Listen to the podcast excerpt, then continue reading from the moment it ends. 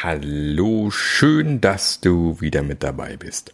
Heute endlich wieder mal eine Interviewfolge und zwar spreche ich mit Andreas Schlieb darüber, was er in mittlerweile über zehn Jahre Scrum-Trainings so alles gelernt hat und was sich in dieser ganzen Zeit verändert hat. Viel Spaß dabei!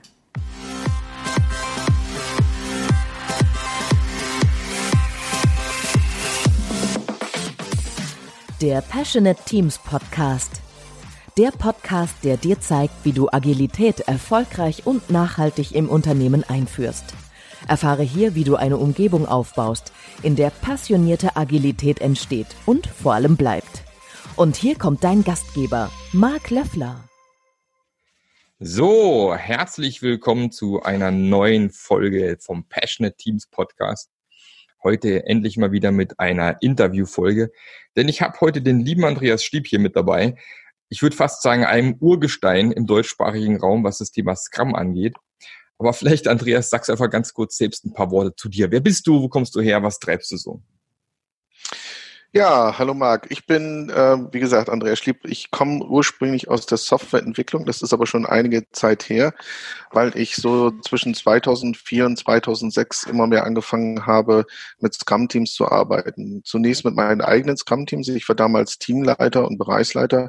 Nachher aber auch mit fremden Scrum-Teams, weil ich so ab 2006 eigentlich angefangen habe, das zu meinem Hauptberuf zu machen, anderen zu helfen, mit Scrum erfolgreich zu sein.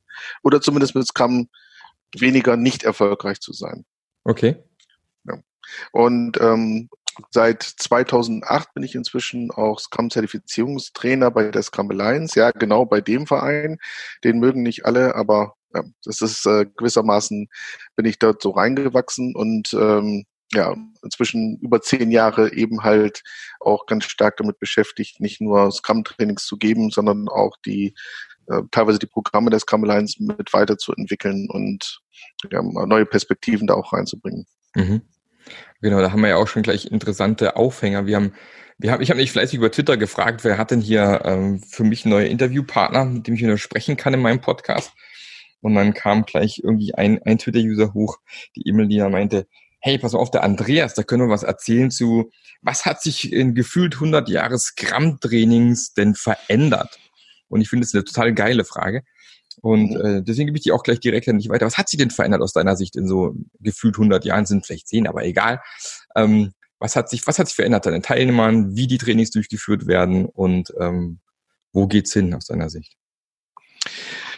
Ja, ich habe ich hab schon ähm, einen, einen deutlichen Ruck oder eine deutliche Bewegung festgestellt. Ähm, äh, also wenn ich jetzt Rechtsruck sage, dann ist es nicht das, was man sonst damit ähm, assoziiert, sondern es ist tatsächlich eher gemeint, wenn man jetzt äh, auf das Kinefin-Rahmenwerk schaut, dann ist links die ungeordnete Welt und rechts die geordnete Welt. Das heißt, links ähm, ist auch so gewissermaßen der Bereich des Neuland, des äh, Unerforschte, Leute, die damit zufrieden sind mit ähm, vagen Ideen oder Äußerungen, die einfach nur eine Inspiration brauchen.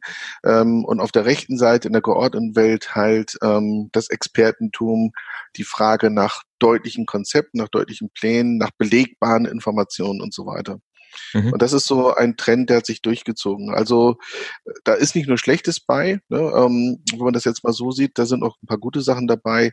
Das heißt, vor zehn Jahren hat man den Leuten einfach gesagt, das ist so und dann haben die das so gemacht.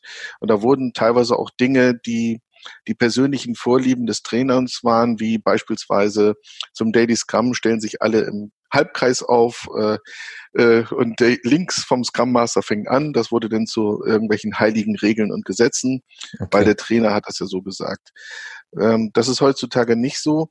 Das heißt also, ähm, zum einen haben sich natürlich, hat sich natürlich das Publikum geändert, das ist ganz klar. Also wer jetzt einsteigt in den Themenkomplex Scrum und Agilität, der hat einfach die zehn Jahre komplett verpasst. Ist halt so.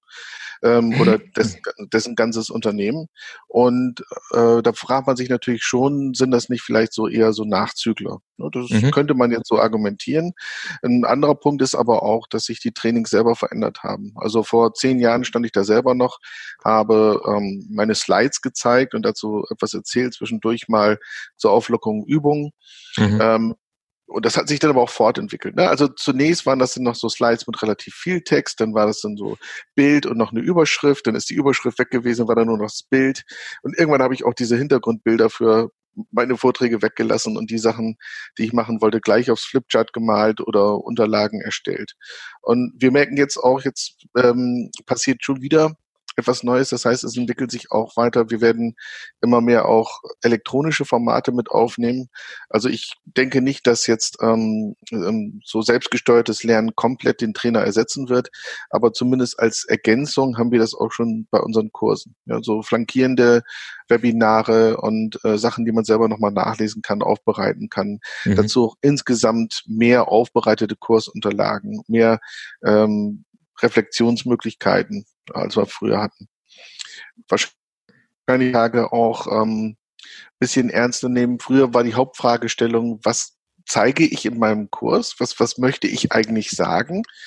Und heute ist eher die Hauptfragestellung, was soll der Lernende können? Ähm, was, was sollen die eigentlich in der Lage sein zu tun? Und wie kann ich das irgendwie feststellen, ob die das tun können? Das ist, ähm, denke ich mal, sind eigentlich alles auch Zeichen einer allgemeinen Reifung dieser Trainingsvorgänge. Ja, es hat ja auch viel mit Nachhaltigkeit zu tun. Ne? Also wenn du zwei Tage Training machst und dann die Teilnehmer wieder entlässt, sage ich mal, in die, in die Wildnis. Ähm, es gibt ja genug, sagen wir mal, zertifizierte Scrum ähm, Master, die dann jahrelang eigentlich danach nicht wirklich nach Scrum gearbeitet haben. Ähm, und ich glaube auch, ich sehe das auch aktuell in meinen Trainings, dass wir jetzt mittlerweile anfangen, äh, nachhaltend ähm, entsprechend auch schon Apps zu entwickeln, wo dann irgendwelche Ziele definieren kannst, wo dich dann erinnern, zu gegebenen Zeitpunkt nochmal die und die Übung zu machen. Ähm, witzigerweise habe ich mich auch gerade wiedergefunden bei deinem, deiner Reise vom, von den Folien äh, PowerPoint-Karaoke hin zu den Flipcharts. den Weg bin ich auch gegangen. Und ich habe es äh, irgendwie letzte Woche oder vor zwei Wochen bei dem Kollegen gesehen, der auch zertifizierter Scrum-Trainer ist, der jetzt tatsächlich auch anfängt mit den Teilnehmern ähm, Scrum-Erklärvideos zu erstellen im, im, äh, im Scrum-Training. Also im Prinzip mhm. sozusagen Scrum tatsächlich komplett angewendet und äh, ja, finde ich auch sehr spannend.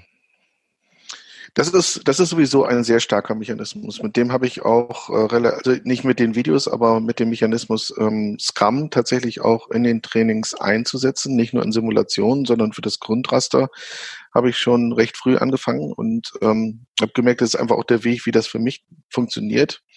Noch wesentlich mehr als Trainingsdesign oder Training from the Back of the Room oder sonstige Konzepte ähm, gilt für mich eben halt äh, Transparenz überprüfen, anpassen. Ja, ich schaue an, wie funktioniert dieses Training.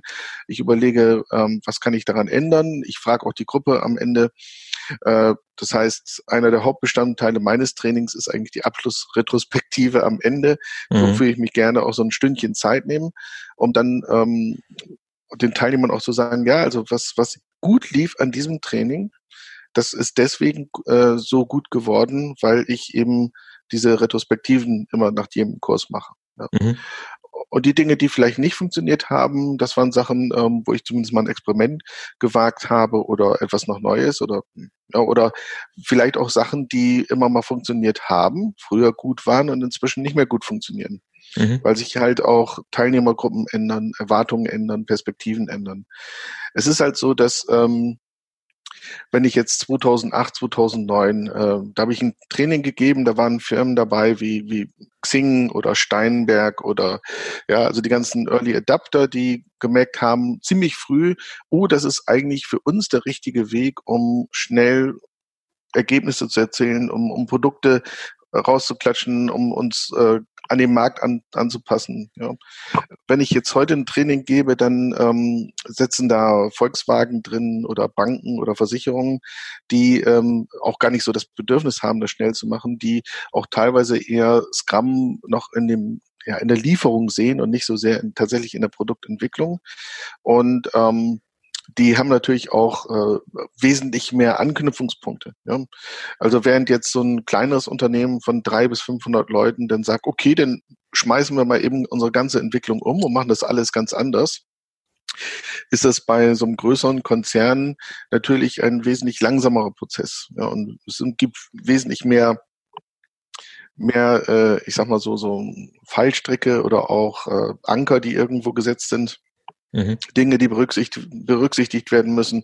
Und wenn du da an einem Ende anfängst, da den, den, das, das Webmuster so ein bisschen aufzuribbeln, dann hast du auf einmal den halben Pulli in der Hand, ne? weil alles mit einem zusammenhängt, gewissermaßen auch diese gewachsene Struktur und dann ähm, dementsprechend hat man dann in den Kursen auch weniger damit zu tun, oh, wie mache ich es überhaupt und wie mache ich es richtig, sondern wie mache ich es trotzdem.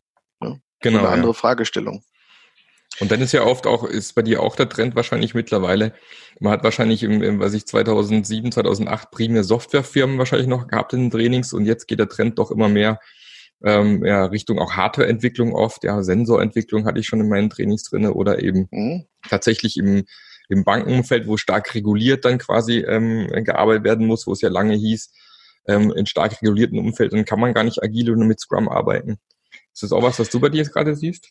Äh, natürlich, natürlich. Also die, die Produktpalette weitet sich aus. Ne? Also ähm, in Banken oder Versicherungen werden jetzt nicht nur Software-Systeme da angegangen, sondern es gibt auch ähm, HR-Projekte, die mhm. jetzt nach Scrum gemacht werden. Also mhm. innerhalb der HR einfach. Oder ähm, tatsächlich echte Produkte aus dem Bereich Medizintechnik oder andere, nicht nur Medizintechnik, sondern auch äh, Medizin selber, also ja, äh, Babynahrung wird auch schon verskammt. Und cool. ähm, ja, ja, und das ergibt natürlich dann auch ganz andere Fragestellungen der Teilnehmer, das ist richtig. Und da wird es aber auch spannend. Also ich, ich, ich wage inzwischen zu sagen, also wer nicht erkannt hat, wie Scrum in der Softwareentwicklung geht, der hat also nur wirklich sämtliche Züge verpasst, die seit den letzten 10, 15 Jahren durch Europa fahren. Ja. Ähm, aber in den anderen Bereichen, also da gibt's, da gibt es noch wirkliche Herausforderungen. Richtig, also so mit, also, ja. ja. Das heißt also Lieferantenmanagement oder äh, Regularien, die eingehalten werden müssen, das ist immer wieder ein Thema. Teilweise auch ähm, durch die Sache, an der gearbeitet wird an sich. Ja. Also wenn ich jetzt irgendwo ähm, selber an so einem Hardwareboard rumlöte, das ist das eine, aber wenn ich das erstmal irgendwo rausgeben muss, ähm, um dann so eine Testserie zu kriegen von 1000 Stück, weil ich das dann irgendwie aus irgendwelchen Gründen so brauche, dann habe hab ich natürlich trotzdem noch andere Zeitrahmen. Richtig, ja. Ich meine, das ist ja das erste, das ist eins der, der, der allermeist gehörten An äh, Gegenargumente gegen Scrum in der Hardware ist ja, wie soll man es denn hinkriegen, alle vier Wochen oder jeden Monat äh, irgendwas hinten rauszuliefern, was wir theoretisch an Kunden ausliefern könnten. Ne? Mhm. Geht in der Hardware ja gar nicht, dauert ja alles so lange. So ein typisches Argument, das man immer wieder hört. Ne? Ja, aber da musst du auch differenzieren. Und ich muss sagen, ich bin immer wieder überrascht von dem, was ähm, meine Kursteilnehmer oder was die Industrie, was die Welt draußen tatsächlich macht. Ähm, mhm. Das heißt, äh, ich habe ich hab einen Vortrag darüber gehalten, über beispielsweise so eine Art stufenweise Definition of Done für Hardware-Produkte. Mhm. Ja, ähm, erste Stufe ist einfach sowas wie ähm, ja, Proof of Concept. Äh, funktioniert die Idee überhaupt? Habe ich da, also habe ich das Gefühl, es ist ein bisschen unterschiedlich. Bei ähm, beispielsweise Verpackungsmaschinen ist die erste Frage, würde die Maschine, die ihr haben wollt und die das machen soll, was ihr braucht, überhaupt in den dafür vorgesehenen Raum passen? Mhm. Das ist, also du gehst dann tatsächlich nach Risiken vor und guckst dir die Showstopper an. Ja? Ähm, das äh, dann die zweite Stufe wäre so ein wenig ähm, die technische Integration. Das heißt also Hardware und Software werden entwickelt, aber noch unter geringer Berücksichtigung von Formfaktoren oder Preisfaktoren. Genau. Das heißt mhm. also, ich baue dann in FPGA meine Hardware oder ich äh, muss nicht so auf den Speicher achten bei der Software, äh, wo wir ins, im reinen Scrum sagen würden, oh, das ist ja nicht wirklich dann. Und dann sagen, ja, mhm. es ist nicht wirklich dann, äh, aber wir ähm, ziehen halt diese Stellschraube dann immer fester an. Ja, das genau. heißt, ähm, die Vorserie, der, der nächste Schritt, das muss dann schon passen und dann bin ich schon äh, danach bei tatsächlich dem der Produktion und da bin ich aber auch dann jenseits von dem, was dann ähm, sinnvollerweise mit Scrum abzuhandeln ist. Das heißt also eine Massenproduktion von Gegenständen. Anders sieht das aus bei Robotern allgemein. Also, ne, also viele dieser Industrieroboter werden immer noch direkt auf ihren Einsatzzweck angepasst, angelernt, programmiert. Und da kann man tatsächlich sagen, also was man dort den Robotern schon Stück für Stück beibringen kann, wenn sie erstmal stehen, sind tatsächlich neue Fertigkeiten. Ja, das heißt also, der Roboter konnte vorher beim Auto irgendwie nur eine Scheibe einsetzen und jetzt kann er beispielsweise noch diese Scheibe irgendwie so oder ähnliche Geschichten. Und mhm. ähm, das sind so Dinge, die dann tatsächlich auch schon im Sprintraster laufen. Ja, das ist so, da sage ich mal, da sind wir auch im Übergang äh, dann eben halt immer wieder ähm, Scrum agil zur Entwicklung dieser Prozesse und dieser Abläufe und ähm, zur Erstellung der Systeme und dann Lean-Techniken, teilweise auch Six Sigma zur Optimierung innerhalb der Produktion. Und das geht dann auch nur Hand in Hand. Genau. Und das macht natürlich, das macht natürlich auch die Kurse wieder spannender heutzutage, ne? Ja. Sorry, aber ich unterbreche jetzt mal ganz kurz an dieser Stelle. Jetzt hast du den Podcast wahrscheinlich schon seit einigen Folgen gehört und denkst sicherlich auch das ein oder andere Mal, toll, was da alles so erzählt wird, super Input, aber wie kann ich das Ganze in meinem Kontext umsetzen? Oder du bist frisch gebackener Scrum Master, Product Owner oder eine andere agile Rolle. Oder du stehst als Führungskraft vor der Herausforderung, agile Methoden bei euch im Unternehmen einzuführen und weißt nicht so richtig, wo du jetzt am besten anfangen sollst. Und genau dafür gibt's mein Mentoring-Programm. Ich setze mit dir zusammen, wir schauen uns deine Situation an, wir schauen uns an, was dein Thema aktuell ist und ich helfe dir wirklich meine Methoden, meine Tools in deinem Kontext erfolgreich einzusetzen. Und wenn du Bock hast auf so ein Mentoring-Programm, dann geh doch einfach auf marklöffler.eu slash mentoring, mach einen Termin aus, wir schauen zusammen an, ob das funktionieren würde, ob das Ganze passt. Und wenn ja, dann hast du drei bis sechs Monate Support von mir in einem Mentoring-Programm und ich helfe dir, meine Methoden in deinem Kontext erfolgreich einzusetzen.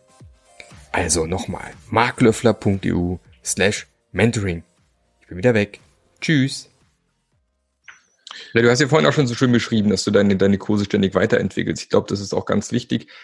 Ähm, nicht nur damit sie immer besser werden, einfach weil es sonst einfach sich zu sehr abnutzen würde und auch langweilig werden würde, auch als Trainer, oder? Also bei mir geht's immer so, wenn ich dann irgendwann äh, zum zehnten Mal das Gleiche ähm, machen, würde ich dafür durchdrehen. Also so ein bisschen weiterentwickeln und besser werden macht ja auch Spaß. Ne?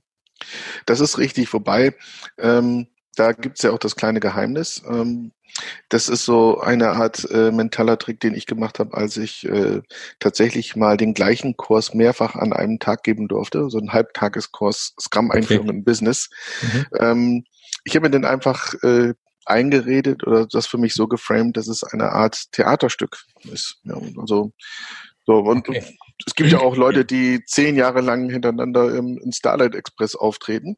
Ähm, also ein Theaterstück und äh, da ist es nicht so sehr da die Abwechslung die Abwechslung oder der Fortschritt dadurch, dass immer was Neues kommt, sondern mhm. ähm, eben halt die Perfektionierung.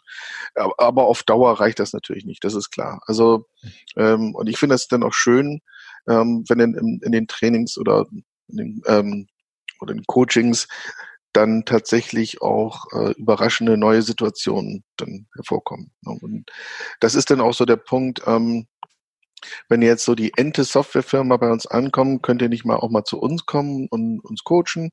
Ja, also wir machen denen auch gerne eine Offerte, aber wenn jemand ankommt mit so richtig coolen Sachen außer der Reihe, dann ähm, sagen wir mal so, dann versuchen wir auch immer wieder die Offerten so anzupassen, dass es ein bisschen weniger schmerzhaft für die wird, uns äh, dann reinzunehmen, ähm, weil ganz einfach so spannende Sachen sind. Und ich, ähm, ich merke das auch durch hier beispielsweise, ähm, ich wohne in Bremerhaven und hier lokal unterstütze ich auch eine Startup Weekend Initiative. Ähm, und wo wir dann auch versuchen, ja so ein bisschen äh, diese Startup-Mentalität und ähm, ja, beispielsweise das Lean Startup oder ähnliche Geschichten zu verknüpfen mit den Scrum-Gedanken mhm. und auch zu schauen, ähm, wo ist das, was, was wir Leuten beibringen können, hilfreich. Ich habe jetzt gerade ähm, letzte Woche beispielsweise eine Reihe Helfer für dieses Weekend in, zum Certified Scrum Master gekürt. Ich habe gesagt, so, das ist so nützlich. Ihr habt, ihr habt dort die Aufgabe, da sind Teams, die müssen irgendwie miteinander klarkommen. Die äh, wollen gemeinsam an einem Produkt arbeiten und derjenige, der das am besten moderieren und unterstützen kann, ist halt so ein Scrum Master. Meine These. Und mhm. wollen wir mal schauen, wie das Experiment funktioniert.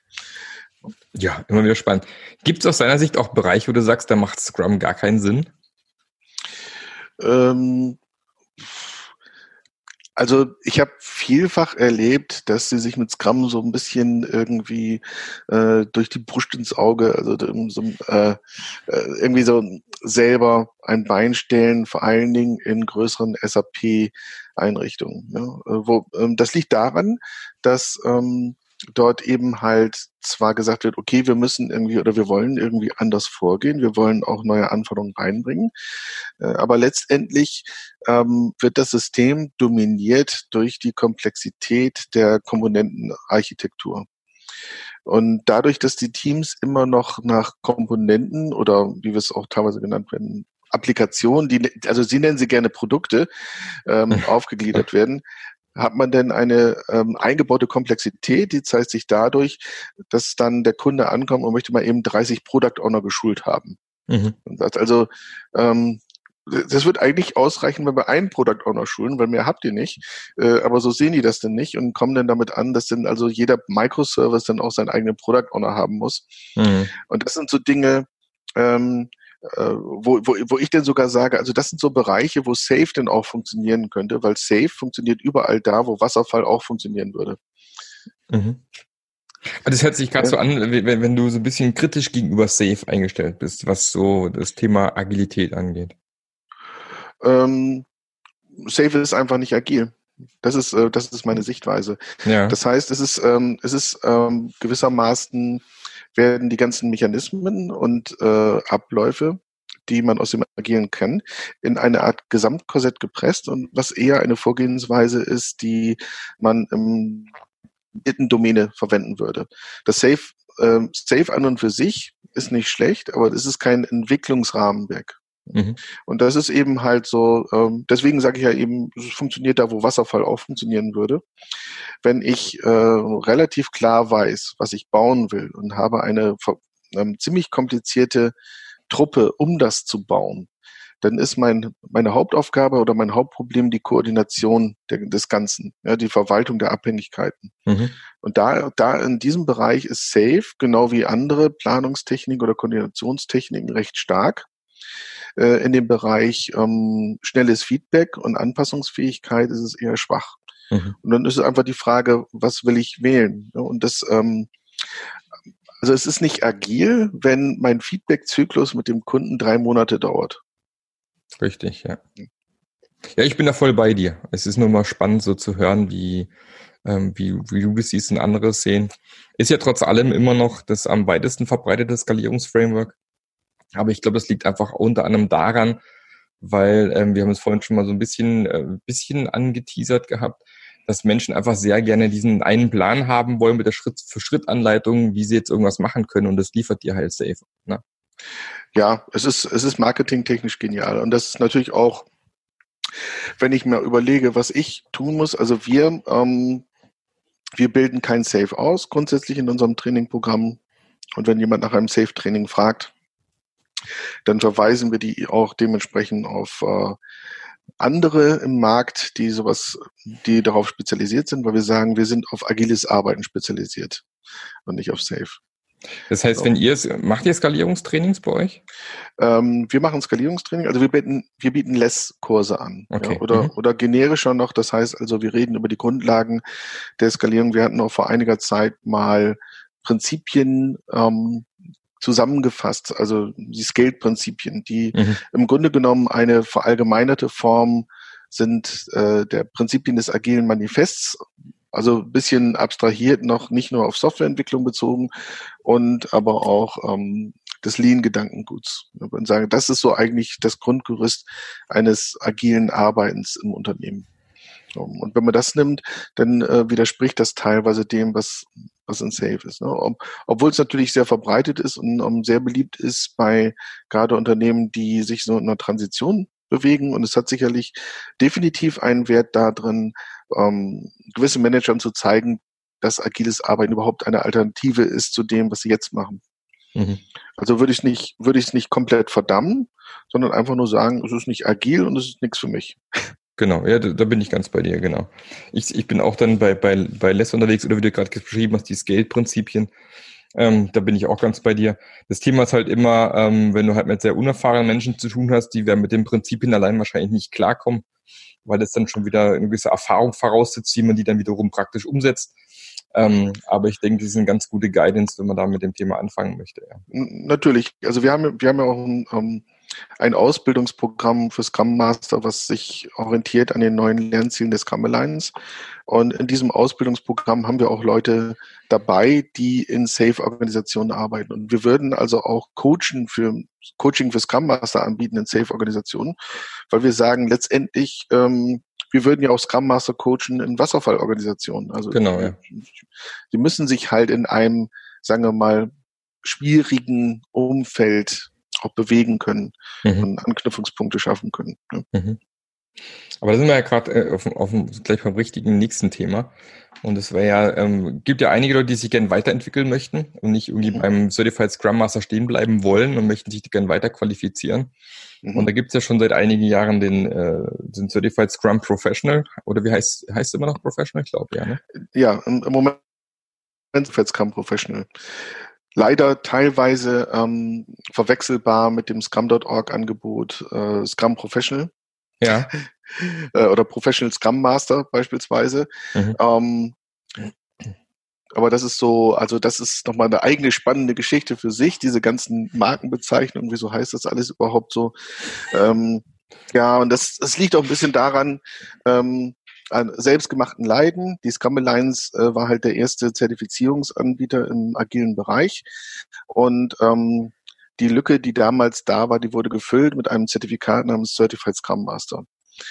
Was eigentlich vom Titel her vollkommen falsch ist, weil ähm, Certified Scrum Master sehr gerne genommen wurde und immer noch wird als Einführungstraining auch für agile Teams. Ja, also in zwei Tagen lernst du im Wesentlichen kennen, was ist Scrum, wie geht das überhaupt und ein bisschen auch noch, was macht denn so ein Scrum Master. Mhm. Ähm, allerdings hat man dann vielleicht verstanden, was so ein Scrum Master macht, aber nicht wie er oder sie das macht. Mhm. Und äh, im alten Pfad zum äh, Certified Scrum Professional wurde halt erwartet, dass du, ähm, es waren anfangs ein Jahr, nachher mal zwei, dann wird es auf drei Jahre hochgesetzt, jetzt haben wir wieder zwei Jahre gesagt. Also dass man nachweist, dass man Scrum praktiziert und darüber dann eben halt äh, das, das Ganze auch irgendwie beweist oder reflektiert. Da gibt es dann unterschiedliche Ansätze. Also eine Zeit lang musste man einfach einen kleinen Aufsatz schreiben. Das wurde dann äh, von anderen Scrum-Trainern oder von, von Scrum-Trainern generell überprüft. Dann ähm, wurde ein Online- oder nee, ein, ein tatsächlich auch Präsenztest mit Testzentren eingeführt.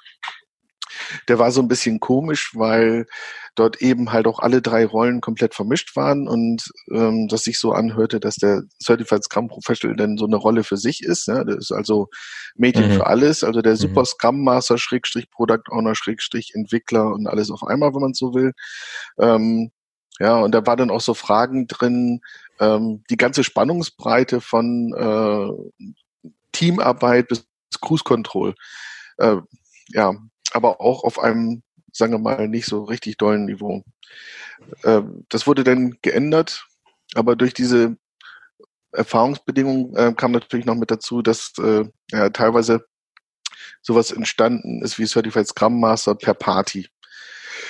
Ja, nicht so. Also du musstest, du musstest gewisse Stunden nachweisen oder äh, gewisse Betätigung. Ne? Ähm, mhm. Und äh, so ein, was hier natürlich am meisten Punkte eingebracht werden, um dann auch auf dieses Certified Scrum Professional Level zu kommen. Ja, diese sogenannten Scrum Education Units war dann im Scrum Gathering Besucher. So, also du gehst zu den Scrum Gatherings, äh, machst du dann bei den Partys mit, rechnest dir deine Stunden an und dann bist du irgendwann auch CSP. ähm, ja, super. Ja, ne?